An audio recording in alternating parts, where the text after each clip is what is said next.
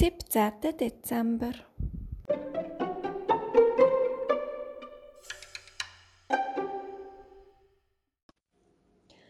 Ach, das ist eine schlimme Geschichte, seufzt das kleine Eichhorn. Bei dem heftigen Sturm, wo vor ein paar Tagen übers Land gefegt ist, ist ein dicker Baum umgestürzt und hat das alte Haus vom Eichhörnli unter sich begraben. Und drum hat mein lieber Freund so ganz schnell von heute auf morgen müssen umziehen. Und jetzt tue ich ihm helfen, seine Sachen zu der grossen Tanne zu bringen. Aber das ist eben gar nicht einmal so einfach, weil kurz vor Weihnachten hat ja sonst niemand Zeit zum helfen. Oh weh, ruft der kleine Igel. Gut, dass du so einen tollen Freund hast, Eichhörnli. Sonst müsstest du ja alles ganz allein machen.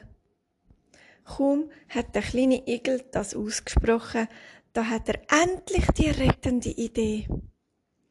Wartet einen Moment auf mich und verschnauft ein bisschen, rief er ganz aufgeregt.